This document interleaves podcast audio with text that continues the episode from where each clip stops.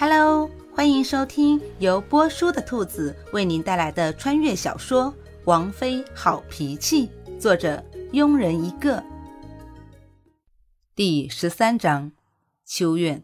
自夏侯玉走后，古欣欣终于如愿的又躺在了摇椅上，抱着小白一晃一晃的，好不惬意。春花和小菊去了厨房，冷月在一旁手里拿着扑克牌在研究。小姐，那两道题的答案是什么？小花最终忍不住好奇地问：“不知道。”古欣欣懒懒地回了一声。如果告诉了小花答案，小花大嘴巴了说了出去，自己的清静日子岂不是又没了？小姐，小花拉长声音，跺着脚，一副不信的表情。唉，佛曰不可说。叹了一口气，古欣欣闭着眼睛，无奈地说：“那小姐是在哪本书上看到的？”佛曰不可说。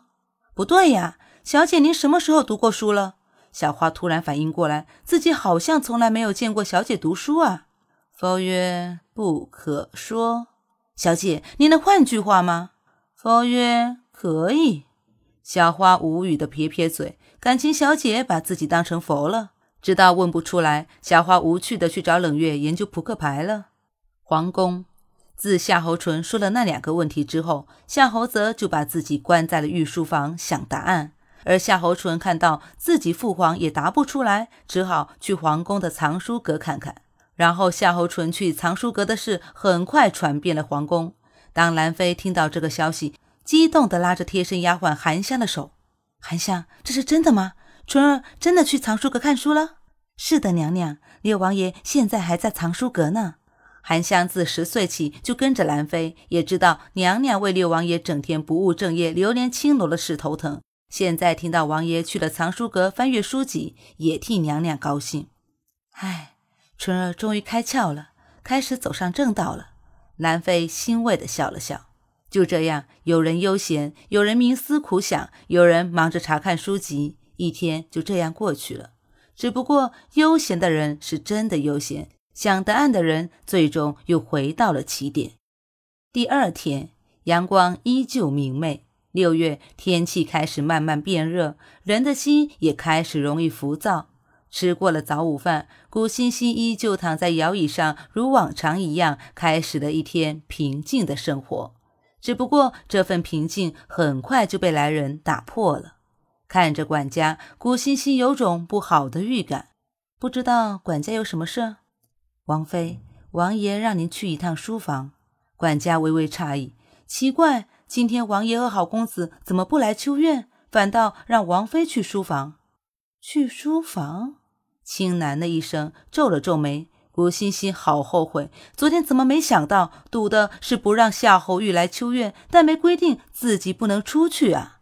好想拿块豆腐撞死你妈！脑子长时间不用，真的就生锈了。走吧，整理好情绪，无奈地跟着管家来到书房。书房内，夏侯玉坐在宽大的书桌后面，伏案在写着什么。左边书架上放满了书，右边放了张软榻、一张茶几，还有几把椅子。收回打量的目光，古欣欣微微欠了欠身：“见过王爷。”夏侯玉抬起头，直视古欣欣：“王妃对本王的书房可还满意？”回王爷。臣妾不懂这些，说着不好意思地低下了头。夏侯玉嘴角抽了抽，是不懂还是装不懂？会研墨吗？夏侯玉漫不经心地问。臣妾不会。这次古欣欣说的是实话，虽然在现代也用毛笔写过字，但那墨水是配好的。不会没关系，龙王教你。这会不会太浪费王爷的时间？毕竟王爷是很忙的。古欣欣看着书桌上厚厚一沓账册，为难的开口：“不浪费，本王有的是时间陪你玩。臣妾生性愚钝，怕一时也学不会。王妃不必担心，本王很有耐心的。这怎么？王妃是在担心本王教不好？还不快过来！”说着，不耐烦地朝古欣欣招了招手。古欣欣好想问一句。王爷，您说的耐心呢？于是整个下午，夏侯玉都在书房教古欣欣研墨。只不过古欣欣像是真的很愚钝，不管怎么教，研的墨不是稠就是稀，要不就是磨溅出来，砚台被打翻。最后，古欣欣看着夏侯玉越来越黑的脸，弱弱地说：“对不起，王爷，臣妾对不起王爷的良苦用心，臣妾真的好没用。”说完，掩面跑了出去。